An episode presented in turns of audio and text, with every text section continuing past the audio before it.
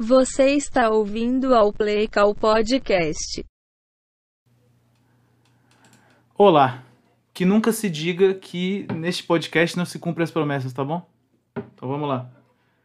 Gosto muito de te ver, leãozinho, caminhando sob o sol. Gosto muito de você, leãozinho. Para desentristecer, leãozinho, o meu coração tão só. Basta eu encontrar você no caminho.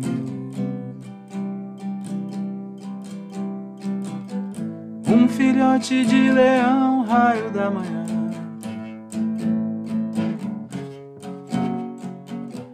Arrastando meu olhar como um imã.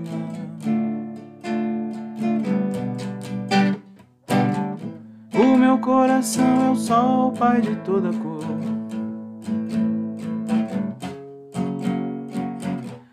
Quando ele lhe doura a pele ao léu.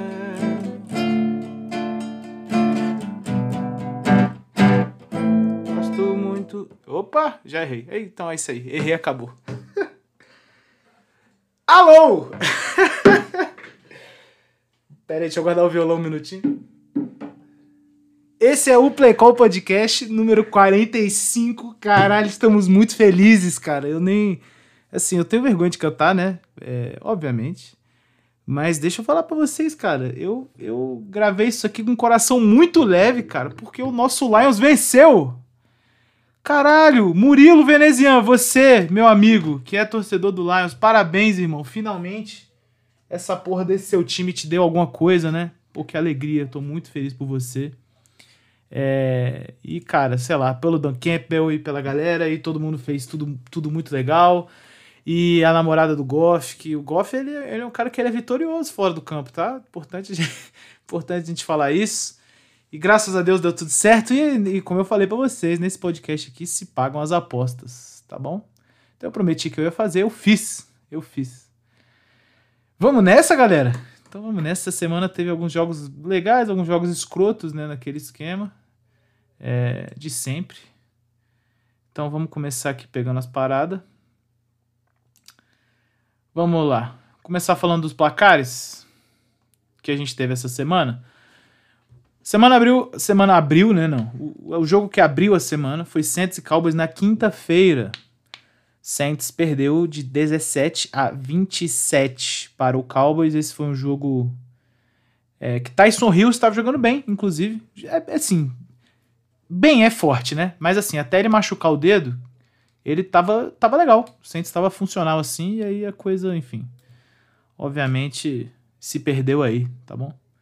Mas o Saints, apesar de ter perdido o jogo, não fez um jogo merdástico, não. Fez um jogo até legal. Texans 0, Colts 31. Acho que nada demais, nada de inesperado aqui, né? Tirando que o Tarot Taylor se machucou mais uma vez, esse parece ser o destino eterno dele. É uma pena. É, e aí, Colts passou o carro. Lions 29, Vikings 27. Estouro do relógio.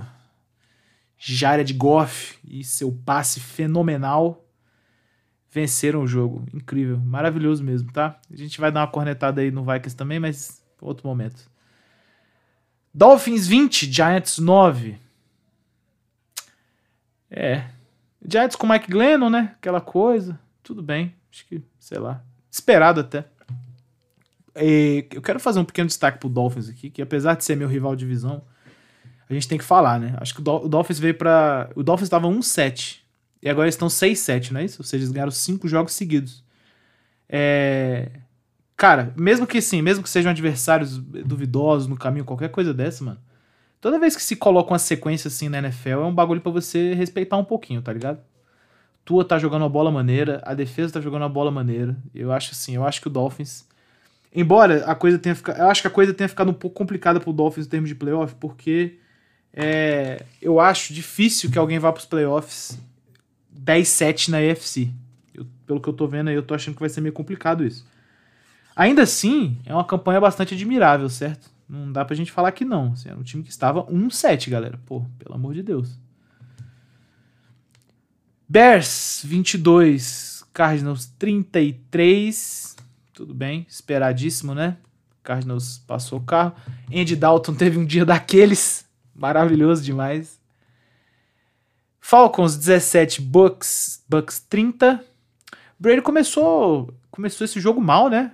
Apertado e tal, e aí, enfim, eventualmente disparou. Gronkowski carregou bem o ataque. O Brady, obviamente, acertou os passes no Gronkowski, né? Não vamos fazer de conta que a bola chegou lá magicamente. E aí o Bucks conseguiu ganhar o jogo. Jets 18, Eagles 33. O quarterback do Eagles nesse jogo foi Gardner Minshew, que inclusive teve, eu não vi o, eu não lembro agora o número, mas eu vi que ele teve o maior rating é, QBR, né? QB rating da história do, de um QB do Eagles. Que foda, né, cara? Eu gosto muito do Minshew, galera. Um dia, um dia eu quero fazer off-season aí e tal, nós vamos fazer um episódio dos caras que eu, que eu acho que são bons, mas foram renegados por diversos motivos, tá? O Mincho com certeza é um deles. Ganhou do nosso Jets aí. Bengals 22 e Chargers 41. Bom, semana passada eu apostei no Bengals para ganhar esse jogo. Entretanto, é, mesmo sabendo que. Eu achei que ia ser um jogo disputado, certo? Eu acho que isso é importante falar. E esse jogo estava 24 a 0 para o Chargers o Bengals fez 22 pontos, 24 a 22. E aí do nada o Bengals se perdeu de novo e o Chargers se encontrou. Então assim, a gente precisa falar o tanto que o Joe Burrow apanhou, vamos falar disso aí. É... Não, é isso aí. Isso aí tá na pauta, vamos falar disso aí mais pra frente, tá? Rams 37, Jaguars 7. Acho que nada inesperado aqui. Raiders 15, Washington 17. Jogo esse que acabou também no finalzinho do jogo, né? Finalzinho do jogo. Iradíssimo. Steelers 20, Ravens 19. Eu fico muito triste com a notícia dessa. Ah, que bom que você existe, Pittsburgh Steelers. Puta que pariu. É. Big Ben e seu bracinho cansado ganharam esse jogo aí. Seahawks 30, 49ers 23. Dureza isso aqui, hein? Vamos falar disso aqui também. Chiefs 22, Broncos 9. Ok, esperado. E por último. Desculpa, hoje eu não tô gravando de manhã, tá? Antes que me, me acusem de não ter tomado café. Eu tô gravando à noite, mas tô cansado, velho. Bills 10 e Patriots 14. Vamos falar um pouquinho disso aí. Não gosto de falar do Patriots duas semanas seguidas, vocês sabem disso, né?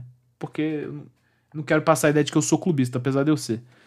Mas assim, é, esse jogo ele tem umas nuances técnicas assim muito foda. A gente vai trocar ideia sobre isso. Semana que vem, vamos lá, vamos fazer nossos palpites, onde vocês se consagram com as minhas coisas erradas. Vikings Steelers na quinta, eu vou. Ih, caralho. E eu vou de Steelers. Não acho que o. Não acho que o Kirk Cousins no, no Thursday Night Football vai representar, não. Jets e Saints. Eu vou de Saints. Na verdade, na verdade, eu vou de Jets. Porque eu não sei quem vai ser o QB do Saints. Se for o Tyson Hill, é possível que o Saints ganhe. Mas vamos fixar o Jets. Panthers e Falcons.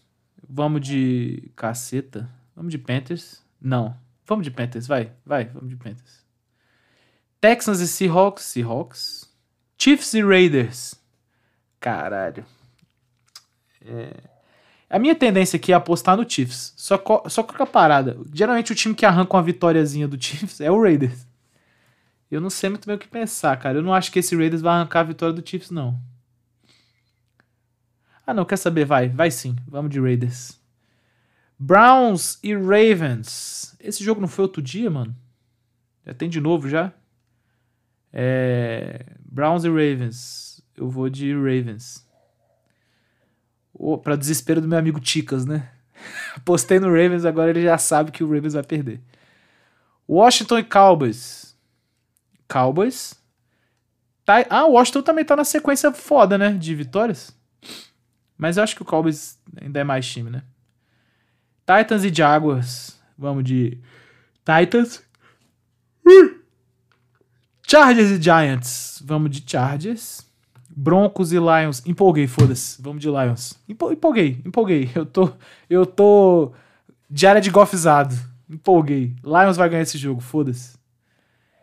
Bengals e 49ers. É, 49ers. Bucks e Bills. Eu vou de. Eu vou de caceta. Eu. Cac... Eita, esse aqui é de. Mano. Não, vamos de Bucks. Eu acho que vai dar Bucks, tá? Packers e Bears. Vamos de Packers. E Cardinals e Rams. Sempre um jogo duro. Se bem que não, né? O, o primeiro jogo que teve aí nessa, nesse ano foi uma mass um massacre do Cardinals. Pô, tu quer saber? Eu aposto no massacre do Cardinals de novo. Vamos de Cardinals aí. É nóis! Vamos ver aqui como é que estão as classificações da conferência. A nossa AFC Leste, o primeiro colocado, New England Patriots 9-4. Eba. Segundo, Bills 7-5, Dolphins 6-7, Jets 3-9. Lembrando que o Patriots também é o primeiro colocado da conferência da AFC como um todo, tá? AFC Oeste, Chiefs 8-4, Chargers 7-5, Raiders 66, Broncos 66. AFC Norte, Ravens 8-4, Bengals 7-5, Steelers 6-5-1 e Browns 6-6. Mano, essas duas divisões que acabei de falar, AFC Oeste e AFC Norte, não tem ninguém negativo. Que foda, né? Mas é para contrastar com a última, que é a AFC Sul, que é Titans 8-4, Colts 7-6, aí vem dois times 2-10, que é Texans e Jaguars. Maravilha, Conferência Nacional, Cowboys, na NFC East ou Leste. Cowboys 8-4, Washington 6-6, culpado de Washington 6-6, Eagles 6-7, Giants 4-8. NFC Oeste, Cardinals 10-2, melhor campanha da NFL. Rams 8-4, 49ers 6-6, 49ers, porra, 49ers tá meio longe disso aqui, hein? Legal que eles chegaram já nesse patamar aqui.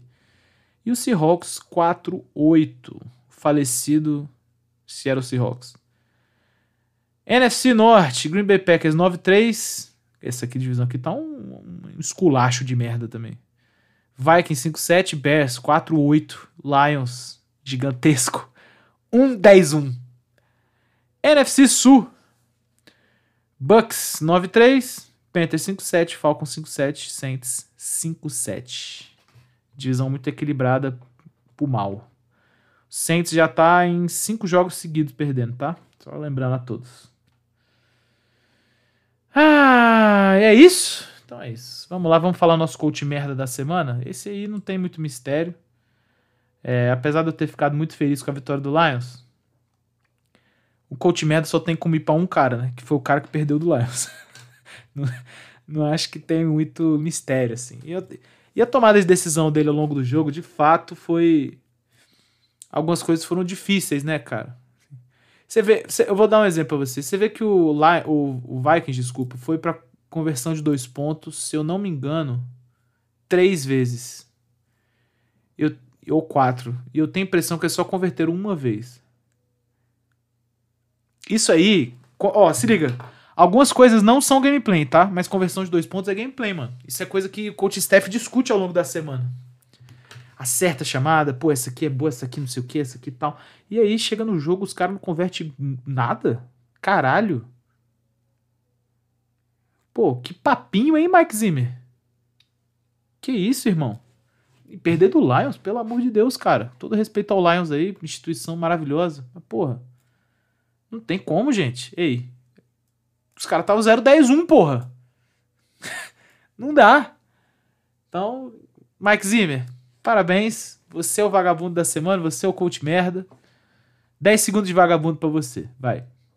Vagabundo, vagabundo, vagabundo, é um vagabundo, vagabundo, vagabundo, vagabundo, vagabundo, vagabundo, vagabundo. Você é vagabundo, vagabundo, vagabundo, vagabundo. Seu vagabundo. É isso aí. Eu, ó, só, só complementando aqui, eu não acho o Mike Zimmer um coach ruim. Eu acho que ele tem feito um trabalho aquém do esperado. Mas eu acho que ele como mentalidade defensiva é muito bom e ele como montador assim de de filosofia, de plantel, ele é um cara legal, mano. Ele é um cara legal. Só que eu acho que ele tá se perdendo aí nesse ano e ano passado ele já não foi bem, né? Então, assim, é, de fato é uma coisa a se considerar a possível demissão dele aí no fim da temporada, ok? Lembrando disso aí a todos. Vamos nessa? Deixa eu ver qual é a primeira coisa que a gente fala aqui, depois de tudo isso que a gente falou. A gente vai falar, obviamente, de Lions e Vikings. E vai. Muito bem, moçada. O jogo, Lions e Vikings, como vocês viram, acabou de uma maneira absolutamente caótica, né? Absolutamente caótica. O Lions, primeiro, o Lions estava ganhando de, de um tanto, assim. O Lions estava ganhando de um tanto. Vou, peraí, deixa eu só relembrar o placar final. Foi. Calmou, calmou. Placar final, Lions. Foi 29 a 27, né? Esse jogo ele tava 23 a 9, algo assim pro, pro Vikings, pro Lions, desculpa, né, entrando no último quarto. E aí, moleque, o, o, o, Vikings começou a tomar ponto adoidado. Adoidado, pô. De maneira que o jogo ficou 27 a 23 para o Vikings. Né? Veja, no final do jogo, o, o Lions precisando rodar um ataque rápido, um ataque no huddle, né? Chamadas rápidas, passes rápidos sideline. O Goff acertou tudo o que fez, basicamente. E eu queria dar uma, eu queria discorrer isso um pouco com vocês assim. Por que, que esse tipo de coisa acontece? Assim, alguns QBs que vêm do college, é, obviamente calouros, né, que são os caras que acabaram de subir, eles se dão melhor nesse tipo de ataque. Por quê? Porque esse é o tipo de ataque que eles não têm que pensar muito nas coisas. Você chama uma jogada de, de no huddle, geralmente é um negócio rápido, é um negócio simples, é um negócio que você já treinou algumas vezes, é um negócio que você já entende a fluência bem. E para defesa é sempre uma merda. Para defesa é sempre uma merda isso aí de no huddle.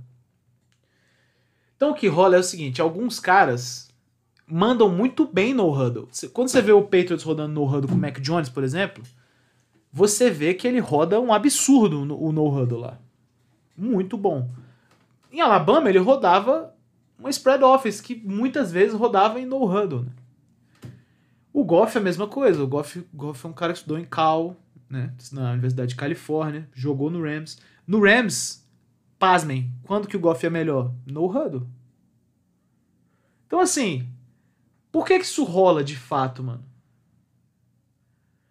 Aí eu vou, vamos voltar aqui. Primeiro, porque é simples. Tipo, é, é muito fácil o que está acontecendo pro QB. Ao mesmo tempo que é fácil o que está acontecendo pro QB, é chato pra defesa. É, segundo, não só porque é fácil, mas porque é um local que ele já tá acostumado, tá ligado? Hoje em dia, se usa menos e menos huddle no futebol americano, como um todo. Do, do high school até NFL. Menos e menos, tá?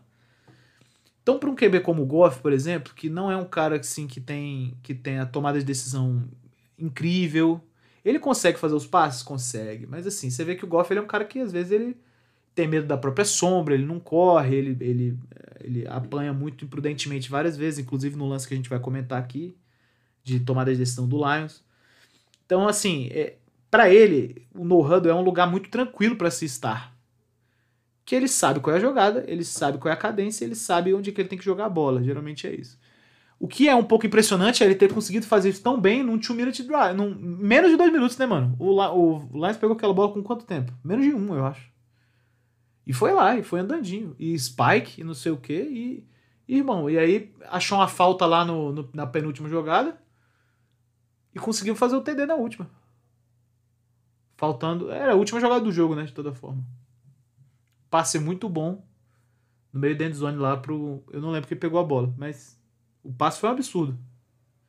E aí, assim, é isso. Tipo, essa primeira parte do No Huddle, eu queria falar isso pra vocês. Assim. Comece a dar, dar uma, comecem a dar uma percebida que alguns QBs jogam muito melhor no Huddle do que do que quando eles têm que parar, chamar a jogada, ler a defesa e tal. Pode, pode dar uma olhada nisso aí.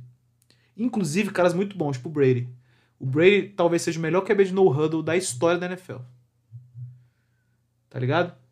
Então, assim, vai, vai, vai dando olhada nessas coisas aí que vocês vão ver muita coisa interessante com relação a isso aí tá? Nesse jogo tem uma, tem uma decisão que eu queria comentar, que é do Lions, que foi do, do Dan Campbell. Ele chamou uma corrida, não, uma corrida não, era um passe. Numa quarta para um no campo de 30 dele, na linha de 30 dele. E, e, o, e o Lions, o Vikings acabou pegando essa bola e pontuando, né? No drive seguinte.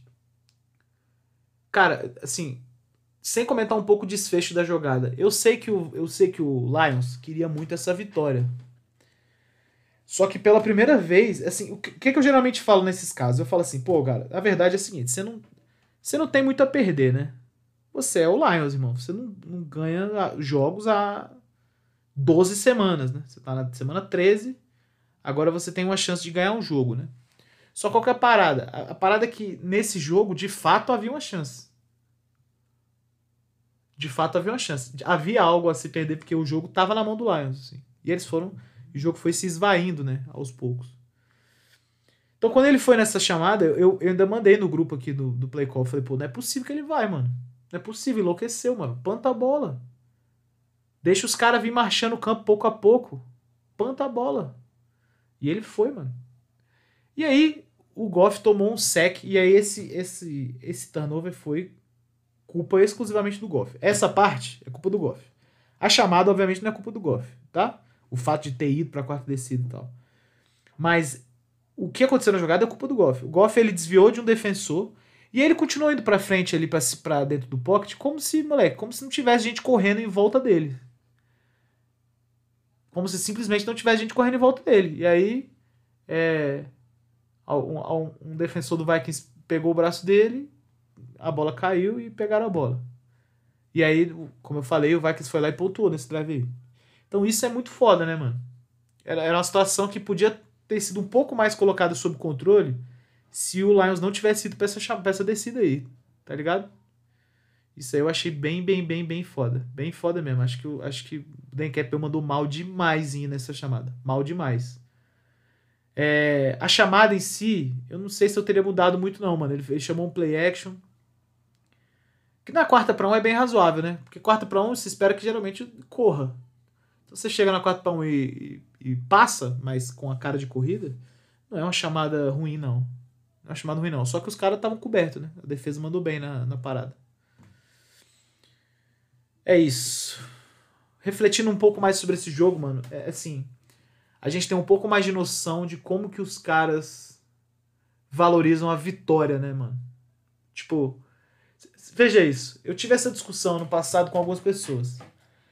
Se acredita muito no tanking. Ah, vai tá tancando, tá tancando, tá tancando. Irmão, assim, pode ser que GM ou dono, pode ser que eles tenham essa parada assim, de ah, é isso aí, né, irmão? O time que eu montei é isso aí, agora tem que, pô, ano que vem, vamos deixar o time assim, ano que vem a gente pega uma posição melhor no draft. Pode ser que esses caras tenham isso.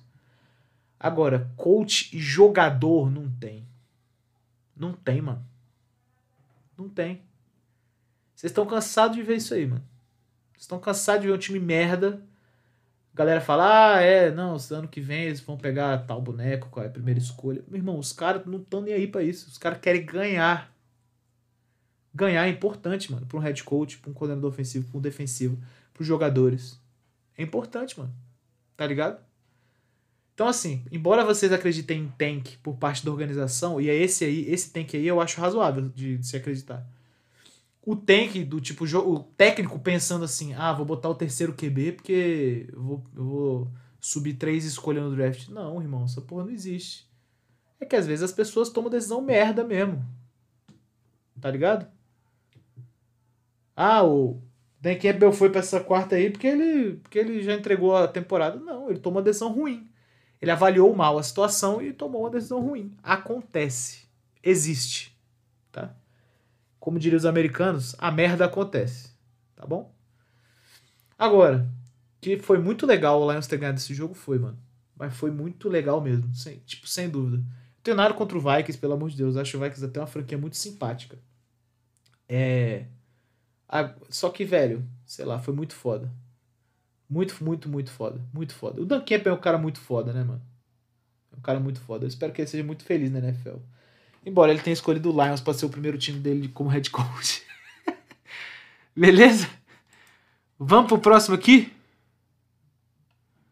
A gente vai falar agora de Bengals e Chargers. E vai.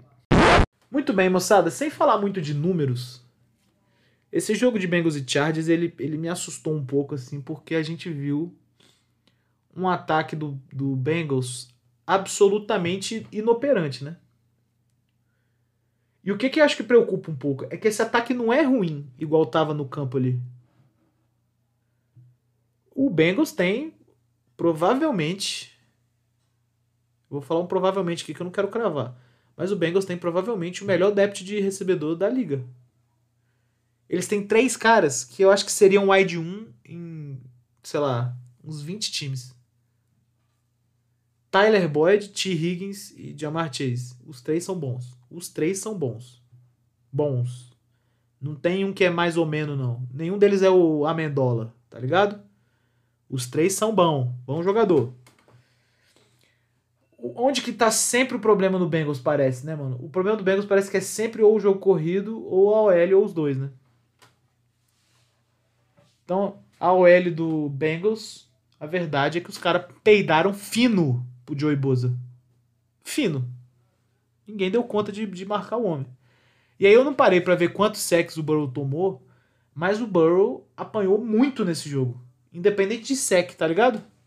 Tem muita jogada, mano, que ele lançou a bola e apanhou. Na, tipo, automático, assim. Lançou, apanhou, lançou, apanhou, lançou, apanhou. Correu pela vida. Teve uma hora que mostrou o mindinho do Burrow, provavelmente que ele caiu em cima do mindinho que derrubaram ele. O mindinho do Burrow parecia uma salsicha, pô, uma linguiça toscana. Parece uma linguiça toscana, um mindinho. Uma coisa de maluco, né? Ele tentou jogar com luva, não conseguiu. Ele tirou a luva. Foi escolher jogar com o dedo desse jeito mesmo. Tipo assim, é uma parada que, se você para bem pra pensar, ela é um pouco sem explicação, mano. Porque o Zac Taylor, ele tá, ele tá em. Quantos anos ele tá lá no Bengals já? Três anos? Quatro anos? Acho que três anos, né? E a, e a coisa não. Porra, tipo assim, vai, escolhe jogador bom e e é isso que eu acho que é importante. Assim, o, Bengals, o Bengals é um time que eu, eu vou arriscar dizer que o Bengals não tem ganhado jogos na qualidade do coletivo. O Bengals tem ganhado jogos porque os bonecos que estão lá são muito bons. Na Free Agency eles pegaram um DE do Saints que é muito bom, que é o Hendrickson. Aí eles têm lá um. Eles têm um linebacker que é bom pra caralho também, que eu esqueci o nome agora. É, aí, pô, a DB, do, a DB do Bengals é enjoada, gente. A DB do Bengals é enjoadinha, os jogadores que tem lá, tá? Alguém machucou importante, né? Não lembro quem. Bates, talvez. Mas assim, pô, e é só ele aí, irmão? Ah, mas melhorou, é verdade. Aí, pô, pega um time que tem um pass rush muito absurdo, pass rusher muito absurdo, e é isso que acontece, e aí teu QB apanha igual, igual a, a, pô, igual uma boneca de trapo, irmão. Isso é muito doido, né, cara? Assim, isso, é, isso eu vou te falar. Quando o problema é crônico dessa forma, a culpa não é mais jogador, mano. Tem. Vou repetir, acho que três anos que o Zac Taylor tá no Bengals. Tem três anos que a OL dos caras. É uma merda, pô. Ah, mas melhorou esse ano, melhorou. Melhorou. Não dá, não dá pra falar que não. Ainda assim, é uma merda. Que isso? Tem que. Véi, tem que alguma coisa acontecer lá, mano. Isso aí é coaching. Esse nível aí de problema posicional é coaching. É coaching. Isso não é culpa de jogador, tá? Porque se os caras são limitados, os caras são limitados, mano. Aí agora você tem que trabalhar para tentar mitigar as limitações deles. Se você não consegue fazer isso, quer dizer que você é um coach limitado. Tem problema ser um coach limitado? Não. Todo coach tem limitações. Mas aí talvez você não devesse ser head coach. Se o problema for o coach de OL, aí você precisa é, arrumar outro. Se o problema estiver no head coach, na forma como ele orienta os treinos, orienta as técnicas e tal, aí, filho, mais difícil, né? Mas essa, essa é a parada que eu falo para vocês do Bengals aí. Eu, eu, eu não acho o Bengals um time péssimo. Eu acho o Bengals um time até um pouco até um pouco esquisito, mas é um time que tem uma qualidade legal, mano. É uma defesa que joga bem, tem umas posições boas, tem os grupos posicionais bons, o wide são muito bons, assim. Então, tipo, o que é foda é, é essa parada aí de, de Zac Taylor, Zac Taylor, Zac Taylor. Ele é, ele, ele é fraco. Dos Colts que eu vejo a galera criticar mais, tem alguns, né? Jason Garrett, é, Zac Taylor, sei lá mais quem aí. Dos Colts que eu vejo a galera criticando muito, o Zac Taylor é e o Matt Nagy, obviamente, né? O Zac Taylor e o Matt Nagy são provavelmente os únicos que eu assino embaixo bem, assim. O Matt Nagy por vários motivos que eu já falei para vocês, e o Zac Taylor porque é isso. Eu vejo o Zac Taylor um coach que não saiu do lugar como coach. O time evoluiu, evoluiu. Por quê? Porque tem bons jogadores. Agora, como um todo, como equipe, não vejo o Bengals ter subido pra caralho de patamar, não, tá ligado? E aí, isso aí entra na conta dele. Outra coisa que eu queria falar sobre o Bengals, é, especificamente do Bengals, é o Jamar Chase. O Jamar Chase ele é muito bom, né, mano? Pô, eu vou falar uma parada pra vocês aqui, mano. Eu tava vendo esse moleque correr umas rotas. E ele é, para mim, ele já é, assim, é, top 10 route runners, corredor de rota na liga. Top 10. Ele é muito bom, moleque. Só qual que é, qual que é o problema dele para mim? As mãos dele ainda são um pouquinho inconsistentes. Teve uma interceptação ontem do que o Chargers forçou no Burrow, que o Burrow botou uma bola inacreditavelmente boa pro Chase. Moleque, inacreditável, inacreditável. Assim. O moleque pegou a bola, pô, a bola foi na frente dele, pegou a bola, estendeu os braços e tal. Na hora dele botar, guardar a bola no corpo, ele jogou a bola para trás, mano. Jogou a bola para trás, mano. E aí um, um, defensor do Chargers foi lá e, e catou. Pô, não tem como isso, doidão. Tá na NFL, irmão. Esse tipo de jogada não pode existir na sua vida, não, cara. Isso aí foi muito pica, mano. Isso é o foda, porque ele é muito bom. Aí vocês vão falar assim pra mim: ah, mas é porque ele é calouro. Pode ser. Pode ser. Só que ele tem algumas jogadas que parecem problemas de técnica, que não são, são simplesmente falta de foco, mano. Falta de concentração, tá ligado? Essa aí é um exemplo incrível. Porque, tipo assim, algumas coisas evidenciam a falta de técnica. Não essa. Não é tipo esse lance aí. Ele foi, ele esticou a mão, ele pegou a bola com as duas mãos certinho. Na hora de guardar, ele jogou, atirou a bola para trás, pô. Se ele fizesse isso mais vezes, aí era um problema sério de técnica. Mas não é, mano. É foco. Ele é um moleque que parece que tem a, a, cabeça dele pro jogo ainda tá meio no lugar errado, assim, tá ligado? Então é interessante ele arrumar. Porque eu, aí eu vou falar pra vocês, mano. Se o Jamar Chase mantivesse essa pegada técnica e, e, e, arrumar essa questão do foco, da concentração, ele vai ser o wide top 3 em pouquíssimo tempo. Pouquíssimo tempo. Ele é muito bom, mano. Ele não é pouco bom, não. Ele é muito bom. Muito, muito, muito bom. Tecnicamente, muito bom. E aí, nisso aí, eu acho que, eu acho que o Bengals tirou uma sorte grande, assim. O Bengals arrumou um QB que é muito bom e arrumou é, um wide com certeza que é muito bom. O Higgins eu acho muito bom também. É, e, o, e o Boyd eu também acho muito bom, mas assim, o Jamar Chase ele tá no outro, um, como diria o Bruno Henrique, outro patamar, né? Tá em outro patamar com relação aos dois, tá? E ele tem 11 jogos na liga, menos, né? Ele entrou machucado na liga. Acho que foi isso. Então, assim. É, pro futuro é bom. Mas ele tem que ver se, é, se, o, se o Bengals quer o Zach Taylor no comando disso aí, tá? Acho que isso é interessante eles avaliarem bem. Maravilha! Vamos pro próximo tópico nosso. Deixa eu ver aqui qual que é. Ah, ah vamos falar dele. Big Ben Roethlisberger. E vai. Maravilha, galera. Essa semana saiu aí a notícia de que o Big Ben iria. É, como é que os caras noticiaram? Parte, part, part ways, né? Vão, vai se separar do Pittsburgh Steelers. É... Veja você o seguinte: a notícia não dizia que o Big Ben vai se aposentar. E ele é um piroca, eu, eu não duvido ele continuar jogando, não, tá?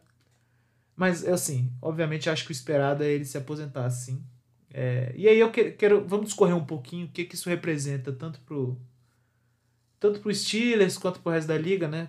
Assim, ele é um QB que tá aí há muito tempo, ele joga desde 2004. Então são aí 17 temporadas, não é isso? Muita coisa, mano. Muita coisa. Você vê que tem dois QBs que foram draftados junto com ele que saíram antes dele, né? Que foi o, o Eli Manning e o e o. Como é que é o nome? Philip Rivers. Os dois foram draftados junto com o Big Ben, só ele ficou. E os dois aposentaram por bons motivos, né? Não foi por idade, não, foi porque o braço já não, é, já não conseguia mais. Bom, então beleza. Puxando um gancho já exatamente nisso que eu acabei de falar, eu acho assim, o Big Ben é um cara que hoje ele ainda tem boa tomada de decisão. Que, aliás, sempre foi um forte dele, assim. O Big Ben é um cara que tem boa tomada de decisão. Ele é bom de achar os caras abertos, ele faz as progressões bem ele só sempre foi muito piroca, né? Ele sempre foi um maluco. Ele é aquele famoso vídeo clássico dele batendo a, a, os pés Né? Os caras estão simulando pass rush nele, né? E ele vai lá e fica dando ombrada no negócio, igual um idiota. Fica dando ombrada, chuta o negócio e tal. Então, assim, ele sempre foi esse cara. Mas a tomada de decisão dele é, no jogo aéreo, especificamente, leitura, trocar, trocar chamada e tal, sempre foi muito boa, mano. Sempre foi muito boa. O que eu acho que começa a pesar um pouco o Big Ben é o seguinte: ano passado ele teve que carregar o ataque dos Steelers, né? Eu não sei se vocês lembram disso. Mas os Steelers um OL ruim e um jogo corrido pior ainda. O jogo corrido dos Steelers era pior do que o OL. Então o Big Ben carregou o ataque dos Steelers ano passado. Ah, mas os Steelers não era um time tão bom assim e tal. É verdade, mas ficou 13-0. Vocês lembram disso? Ficou 13-0. Ou foi 12-0? Uma coisa dessa aí. E aí, obviamente, perdeu no primeiro round dos playoffs pro, pro, no wildcard pro Browns, que era um time mais completo, né? Mas é, é importante falar isso, assim. Ele, ano passado, ele, eu acho que ele já fez um esforço hercúleo para jogar. Essa, essa é a real, assim. Dá pra ver, mano. A bola não viajava muito. Tava, tava sofrido. Os jogos eram ganhos mais pela defesa do que pelo ataque. Embora ele tava ali, ele fazia o papelzinho dele, entregava, distribuía umas bolas e tal, aquela coisa. Esse ano, ele me parece um pouco melhor, um pouco mais saudável, mas ao mesmo tempo ele dá para ver, mano, ele tá naquele esquema meio Juninho Pernambucano assim. O Juninho Pernambucano no último ano dele no Vasco, ele claramente era um jogador que ele queria fazer as coisas, mas o corpo simplesmente se recusava. Se recusava, mano. Eu, eu tô assistindo que o Big Ben tá nesse pique aí. Esse jogo contra o Ravens mesmo, ele acertou umas bolas fundas, ele fez umas paradas, tá ligado? Ao mesmo tempo, mano, tudo parece que é um grande sacrifício para ele. Vocês estão vendo isso? E aí eu vou adicionar. Eu acho que tudo é um grande sacrifício pro Big Ben já tem alguns anos. Ele já fala disso aí, de se aposentar. O corpo dele apanhou muito. O jeito de jogar do Big Ben é muito prejudicial para a saúde dele, né? Ele sabe disso. E aí, assim, mano, quando saiu a notícia que finalmente ele deveria sair dos Steelers, ou aposentar, aposentar no caso, né, entre, entre, entre linhas aí, eu falei, pô, faz sentido, né, irmão? Tipo, de fato acho que chegou a hora, né? É uma merda? É uma merda, né? Um pedaço da história da NFL se saindo, né? Embora o Big Ben tenha problemas aí muito mais sérios aí no lado pessoal, como quarterback é uma coisa ruim ele, ele sair da liga, né? Ou não, depende do seu, da sua visão, né? Se você é um cara mais pró-renovação é bom. E aí, maneiro, o que, que isso representa para os Steelers? Representa que os Steelers precisam ir atrás de um quarterback no draft. Certo? Por quê? Porque o Steelers é um time que. Ah, mas aí pode ir atrás de um cara na free agency. Pode, pode ir. Mas aí vai envolver muito dinheiro para você trazer um cara de gabarito.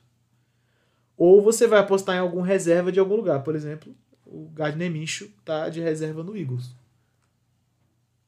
um Nick Foles, um Andy Dalton, um sei lá, pega qualquer, um Mitch Trubisky, uma merda assim. É o caminho pro Steelers ir? Eu acho que não. Eu acho que o Steelers não é um time que consegue fazer isso. Consegue pegar um boneco qualquer e fazer a coisa render. Um Taylor Heineken, talvez? Um Ryan Fitzpatrick? Difícil, mano. O Taylor Heineken eu acho que ainda iria legal no Steelers, sabia? Agora, pegar um andarilho desses aí, um Ryan Fitzpatrick, um Brian Hoyer, acho que não dá, mano.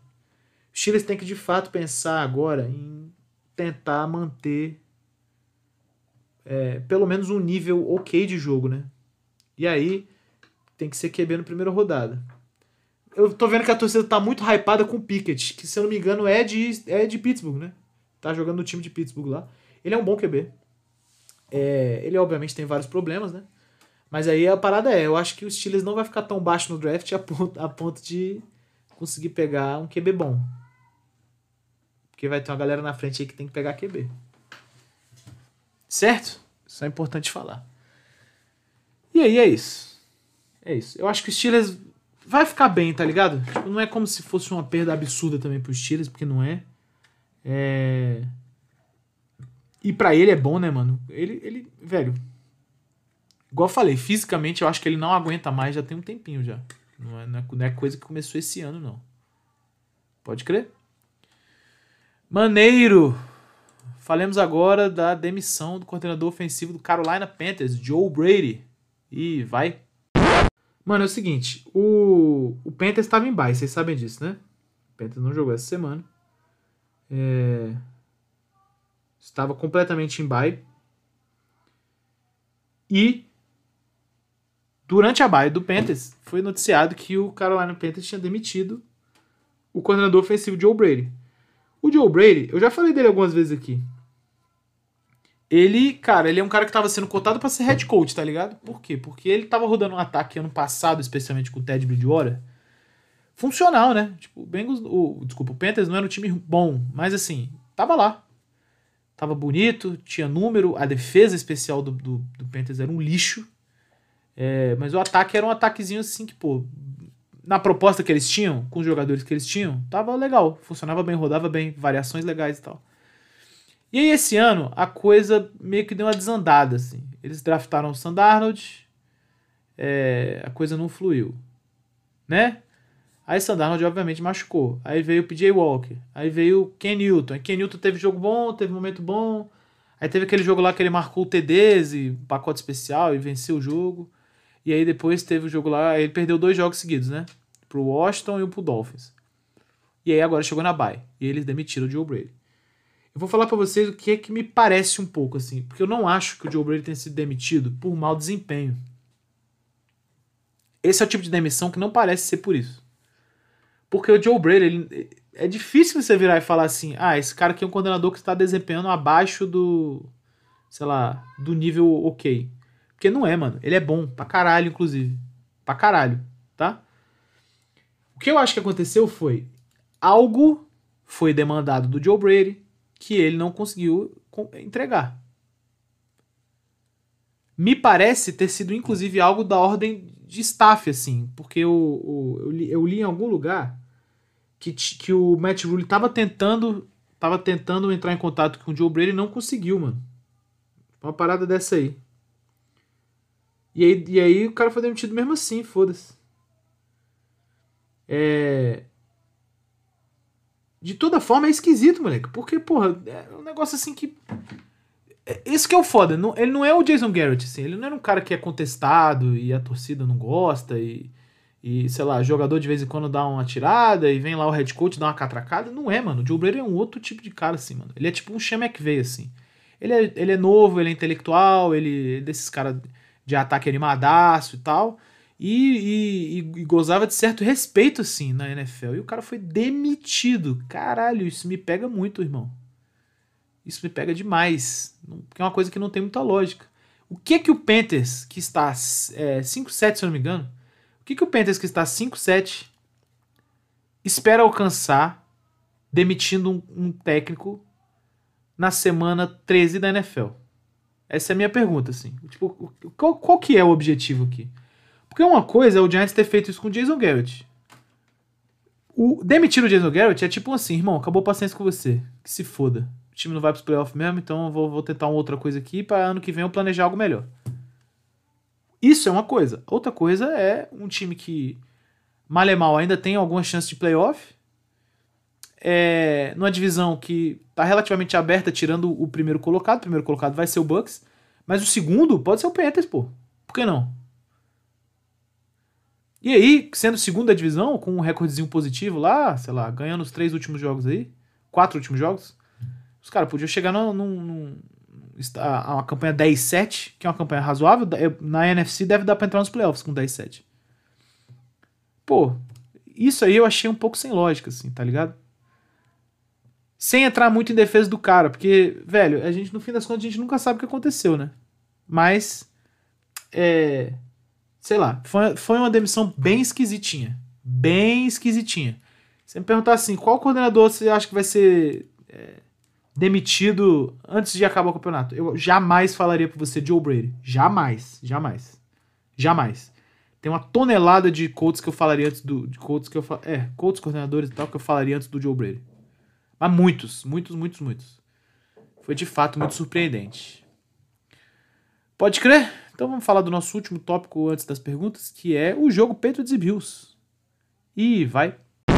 Maneiríssimo, galera um jogo extremamente escroto, de várias formas, né? Foi um jogo que é, na TV lá tava falando, eu não sei converter isso.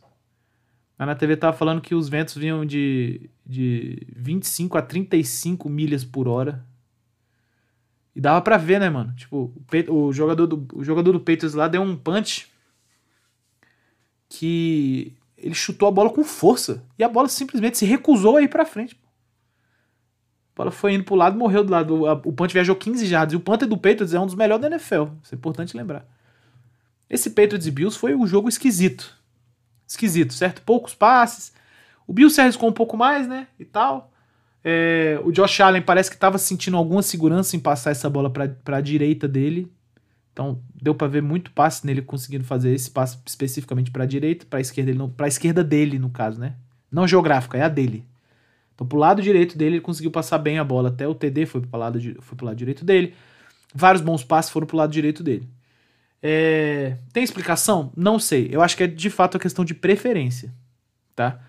Quando a gente mistura, e aí eu queria puxar o primeiro tópico que era esse. Quando a gente mistura um pouco as condições climáticas extremas aos aspectos do jogo, a coisa ela fica um pouco mais complicada, mano. Quando você, sei lá, quando tá uma neve fodida no campo, coisas assim, às vezes, às vezes você não tem muito controle do que, tá, do que você vai fazer, tá ligado? Estão falando já há algum tempo, alguns dias, estavam falando, né? No caso, que ia ter uma ventania fodida nesse jogo aí. E aí eu acho que o Patriots, sendo o time preparado que é, se arrumou para essa hipótese. Falou: olha, vamos, vamos preparar um gameplay aqui de maneira que seja possível que a gente não tenha jogo aéreo.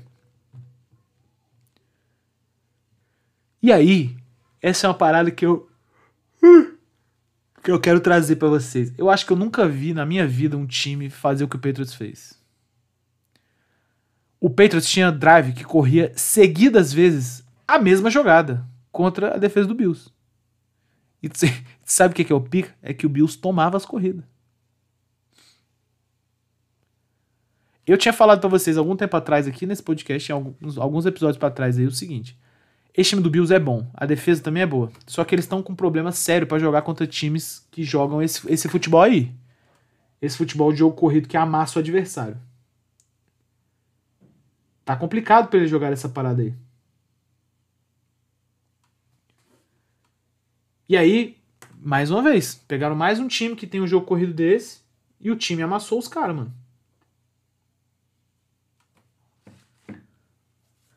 De maneira que a defesa do Bills. Fica... Moleque, o repórter perguntou assim no final, né? Pro, acho que pro Jordan Poyer e pro outro maluco lá, Micah Hyde, pá. É, a, que a defesa, pô, foi, basicamente foi molestada, né? O jogo corrido, os caras ficaram putos. Mas é real, irmão. Vai fazer o quê? As condições climáticas, elas trazem esse tipo de, de situação desconfortável, né? E às vezes nem é tão desconfortável. Vou dar um exemplo pra vocês. Eu tava vendo aquele documentário do Brady, Man in the Arena, no Star Plus. E aí o primeiro episódio é sobre o primeiro Super Bowl que o Patriots ganhou. Nesse Super Bowl que o Patriots ganhou, teve o famoso jogo da Tuck Rule, que foi um Patriots e Raiders é, no antigo estádio Foxboro e o jogo tava nevasca fudida, né? Aquele jogo que, que o Adam Vinatieri acertou dois chutes na absurdo, né? Inclusive disse que o primeiro chute do Vinatieri é considerado o chute mais difícil da história. Pô, imagine você chutar em cima um, da neve, irmão. Deve ser uma coisa surreal mesmo. Mas aí, beleza. O Brady, ele fala uma parada muito legal, que ele fala assim, aquele jogo lá para mim foi um jogo legal porque como eu sou, eu não sou rápido, é, mas o meu, eu não sou rápido fisicamente. Ele fala assim, eu não sou rápido fisicamente, mas meu processamento mental é rápido. Então, como todo mundo tava muito lento no campo, parece que o jogo tava muito lento para mim, tipo, o jogo tava tipo slow motion para mim. Então, veja, alguns jogadores vão se adaptar bem a essas paradas. Eu acho que foi o caso do Josh Allen. O Josh Allen conseguiu se adaptar bem ao vento, no fim das contas. Ele acertou alguns passes bem legais, assim. O Mac Jones, por outro lado, eu já acho que não, tem, não tinha essa confiança. Acho que não tinha essa confiança. E aí, filho, com essa OL aí que o Patriots tem, e esses running backs, tem que amassar os caras mesmo. Não, não tem conversa. Não tem conversa. Tem uma decisão nesse jogo aí que eu acho que vale a pena a gente comentar, mano. Que é o Nakil Harry, naquele Muff Punch, que inclusive foi onde saiu o único TD do Bills, né? É, por que, que ele tava de retornador, né? Primeiro, o Nick Harry, eu odeio ele, e eu acho que todo mundo que torce pro Patriots provavelmente odeia ele. Depois eu fui ver o jogo, o, o lance inteiro. O, o Gunnar que é o geralmente o retornador do Patriots, ele tava em campo, só que ele tava, tipo. Ele tava, vamos dizer assim, umas 15 jardas à frente do Nick Harry. Como se ele fosse um, um retornador antes do retornador. Geralmente aquela posição ali faz duas coisas. Ou ele lidera pro bloqueio do retornador, ou seja, quando, quando o retornador encaixa a bola, o primeiro bloqueio é desse cara. Ou ele pode retornar a bola se a bola for rasa. E eu acho que essa foi a merda. Eu acho que o Belichick pensou que no punch valia a pena colocar um cara antes, é, ali, antes de onde o retornador geralmente fica, e outro depois. Exatamente para ter uma melhor chance de conseguir tentar retornar a bola, né? Já que, se não tem jogo aéreo, mano, e o time tá completamente unidimensional pelo jogo corrido, é. Você. Special Teams é uma tentativa, tá ligado? Special Teams é uma tentativa. Se o cara pega ali, pega uma, encaixa uma bola e vai embora, pô, pode ser, pode ser um TD aí achado, tá ligado? E aí, beleza, ele tava no Nick Harry lá. E a galera criticou muito isso, né? Pô, irmão. Aí ele mofou a bola, né? A bola pegou no helmet dele, ele saiu mal da bola e tal. E a galera ficou muito irritada, né? Ah, por que, que ele tava lá? Por que, que ele tava lá? De fato, essa é uma explicação que eu, que eu, mano, eu também não entendo. Eu vou falar para vocês. Eu não entendi muito bem a decisão dele estar tá lá. A única coisa que eu acho que faz sentido é se de alguma forma eles estavam esperando o punch, o punch ir mais fraco do que ele deveria ter ido. Ou que o vento trouxesse a bola para mais perto da scrimmage, né? Se não foi isso, não tem lógica nenhuma. E se foi isso, eles mandaram mal, porque claramente o vento estava forçando a bola para aquela endzone. Tá ligado? Ah, mas aí, se o Nick Hurt tiver treinado, tudo bem. Eu acho razoável essa resposta também. Só que assim, o Patriots tem um cara que eu vou repetir. Ele é first team all pro retornador. Ele não é um retornadorzinho qualquer, um mais ou menos. Ele é bom pra caralho como retornador. Não tem lógica ter botado outro cara ali. Tá ligado? Isso que é meio foda, assim, pra entender. E por último, cara, eu queria que a gente falasse um pouquinho do Bills, porque é o seguinte, mano. O que, o que, o que aconteceu com a defesa do Bills nesse jogo é inacreditável, pô. É inacreditável. Eu quero que vocês parem pra pensar um segundo. Se não tivesse ventando pra caralho e o Patriots quisesse correr, o Bills teria tomado 50 pontos nesse jogo.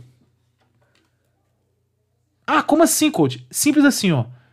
O Patriots estava completamente unidimensional, certo? Maneiro. E aí, mesmo assim, amassou o Bills correndo com a bola, pô. Amassou, amassou. Moleque, se o, se o, o Patriots tem a chance de mesclar passe com essas corridas, meu amigo, a gente tava mirando em pelo menos umas, porra, 200 jardas corrida aí, pô, dos running back do Patriots. Se pudesse ter passe legal, numa, numa, frequência legal, numa mescla boa, caralho, aí o Patriots avassalava. E o ataque do Bills, por outro lado, mano, é um ataque. Ó, vamos fazer esse exercício aqui um minutinho, mano. Eu não tava querendo fazer isso, não, mas peraí, vamos fazer isso aqui, ó. Buffalo Bills. 2021 Season.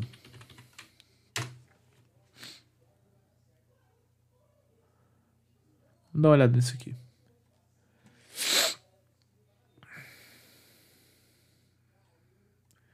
Pré-temporada, pré-temporada, beleza. Ó, o primeiro jogo do Bills foi contra os Steelers, eles perderam, né? 23 a 16. Aí o Bills ganhou do Dolphins, 35 a 0, ganhou do Washington, 43 a 21, ganhou do Texans e ganhou do Chiefs, Ti, ó, todos esses times aqui estavam extremamente duvidosos nessa época do ano aí. Dolphins, Washington e Chiefs cresceram na temporada, mas nessa época aqui os três estavam um lixo. E o Texans, obviamente, também. Aí o Bills pegou o Titans e perdeu. Tomou de 34 a 31. Pegou o Dolphins de novo e ganhou. Dessa vez um pouco mais apertado, 26 a 11. Perdeu do Jaguars. Aí é aqui que o negócio fica interessante. Então, ó, já perdeu do Titans, Aí vem, perde do Jaguars, perde do Colts, ganha do Saints, fez sem QB, ganha do Jets, porque, enfim, é o Jets. Chega para jogar com o Patriots, perde. O que, que eu vou falar para vocês aqui é o seguinte, mano. Quando a gente pega os times que o, que o Bills ganhou, você vai vendo aqui, ó, Saints, CQB, Jets, Dolphins, é, Chiefs, na época merda pra caralho, Texans, que é o Texans, Aí o Dolphins no, no, no início da temporada, o Washington no início da temporada. Eles só ganharam de time mais ou menos, pô. Ruim e mais ou menos. Toda vez que o Bills pegou um time mais forte, tirando os Jaguars, eles perderam, pô. E aí eu quero trazer um pouquinho de destaque para vocês do ataque do Bills. Porque, ó, do jogo do Jaguars pra cá, eles fizeram 45 no, no Jets. Aí, beleza, no Jaguars eles fizeram 6. No, Bill, no Colts eles fizeram 15. No Saints eles fizeram 30, tudo bem? E no Patriots eles fizeram 10. Mano, esse time eh, tem alguma coisa tem algum, oh, tem alguma coisa quebrada nesse ataque aí. Eu não sei o que é. Acho que carece estudo, mas tem alguma coisa que se perdeu aí. Eu não sei se foi o Brian Dable, eu não sei se, se é alguma coisa do Josh Allen que, tá, que ele tá fazendo merda. Eu não sei, mano. Tem alguma coisa aí que se perdeu no time do Bills. E é bom eles descobrirem rápido o que, que é, mano. Porque o Dolphins tá vindo sedento aí. Tá? Ah, difícil perder a vaga. É difícil, mano, mas nunca se sabe, tá? É isso. Vamos para as nossas perguntas. E vai. Muito bem. Hora das perguntas maravilhosas, como sempre. A gente teve perguntas apenas no Twitter. Temos duas perguntas do nosso amigo Robson Daniel, primeiro. Depois de uma atuação catastrófica dos special teams do 49ers contra as galinhas do mar, o carinho da torcida. Merece a torcida tocar fogo no CT e demitir esse coordenador de special teams? Robson, vamos ter, vamos todos ter um pouco de calma. É, não precisa tacar fogo no CT, tá bom? O 49ers tem jogado bem. É que o Seahawks, mano, infelizmente, provavelmente. Aquela trick play lá de punch foi um absurdo, mano. Foi um absurdo. Foi, foi uma das trick play mais bem chamadas que eu vi na temporada. E é isso, irmão. Trick play é isso, né? A gente acaba tomando e tal, e é foda, assim. Complicado você também se preparar todo momento para que haja uma trick play, né? Se, se trick play fosse um bagulho assim, difícil, fácil de parar, né? A galera não, não fazia tão raramente. Né? Se faz raramente para que ele continue difícil de parar. Se fizer todo dia, fica fácil. Então, assim, é uma mescla que é difícil de achar. Eu acho assim, eu acho que 49ers, obviamente, podia ter feito um trabalho melhor nesse jogo, né? O Seahawks é um time inferior ao 49ers no momento. É... Agora, turnovers, né? Enfim. Não precisa. Mas também acho que não precisa entrar muito em pânico, não tá? Outra pergunta do Robson é: já podemos considerar o head coach da seleção brasileira feminina de futebol como candidato a assumir algum cargo de head coach na NFL em 2022? não, não, porque em 2022 o head coach da seleção feminina de futebol americano, que sou eu, tá? Pra quem não viu ainda, é, vai ficar na seleção brasileira feminina. Então, talvez 2023, 2022 não. Quem, quem me dera, hein, Robson? Puta que pariu. Lorenzo Scali Scalise, acho que é assim que fala o nome dele, perguntou o que achou do play call de ontem. Ontem, é porque eu tô gravando terça-feira, né? Ontem ele perguntou do jogo do Patriots. Mano, o que, que eu achei do play call? Eu acho que não, eu acho que é isso aí. Tipo, é, sei lá, é difícil falar que é, foi bom foi ruim. O time ganhou o jogo, né, mano? Tipo, eu acho que o Belichick foi pro aquecimento, tentou botar lá o Jones pra passar a bola, viu que não ia dar porra nenhuma e, e falou: meu irmão, é o seguinte, vamos correr. E aí, nesses termos, eu acho que foi razoável. É muito difícil você fazer um play call quando você já se impõe a unidimensionalidade, né? Foi o que o, o Petrus fez. Então eu acho que dentro das possibilidades foi um bom play call. Eu teria feito dessa forma? Provavelmente não. Eu acho que eu teria tentado mesclar algum nível de passe curto, mais ou menos o que o Bills fez, tá? Mantova, até onde chega esse time do Patriots? Podemos chamar de contender agora? Eu acho que o Patriots é contender. Eu tenho falado isso pra vocês já há algumas semanas. Eu acho que sim, esse time é contender, tá? Até onde chega, eu acho difícil falar. Eu, eu queria ver como é que é a cara desse time num, num playoff, assim. É, eu acho. Vamos, vamos lá. Eu acho que o Patriots chega longe nos playoffs, assim. Talvez não no Super Bowl, mas se pá, chega pelo menos na final de conferência. Meu amigo Jota perguntou: qual o time do sexo? Ah, o Patriots, né, irmão? O Patriots transa fosse não fosse futebol americano, eu falaria que é o Santos. Santos, o time do sexo. Mas não, é o Patriots. O Patriots transa, o Patriots fode. E é isso aí. Vamos continuar fudendo a NFL. É nóis, vamos encerrar? Vai. Maravilha, meus queridos. Muito feliz de estar aqui com vocês. É... Dei meu melhor cantando a música aí, tá?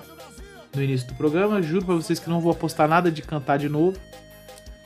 É, mas fica aí, fica o registro aí. Foi para alegrar meus fãs, meus amores. E, e é nóis pra caralho. Vamos pra essa semana 14. Parte boa é que o programa que vem não tem como falar do Peitos, que o Peitos estará em bye. Pra alegria de vocês, tá bom? É nóis demais! Me siga lá no Instagram, no Twitter. No Instagram, rafael.negreiros. No Twitter, arroba negreiroscoach. Ou arroba playcall, underline pod. Segue a gente lá, dá aquela moral. E pra quem não viu, de fato fui anunciado como head coach da seleção brasileira, que pra mim, pô, é uma honra de um tamanho surreal. Muito feliz. E se Deus quiser, nós vamos levar essas meninas pro lugar muito foda no futebol americano mundial. Tá bom? Obrigado pela sua audiência. Ficamos por aqui e valeu!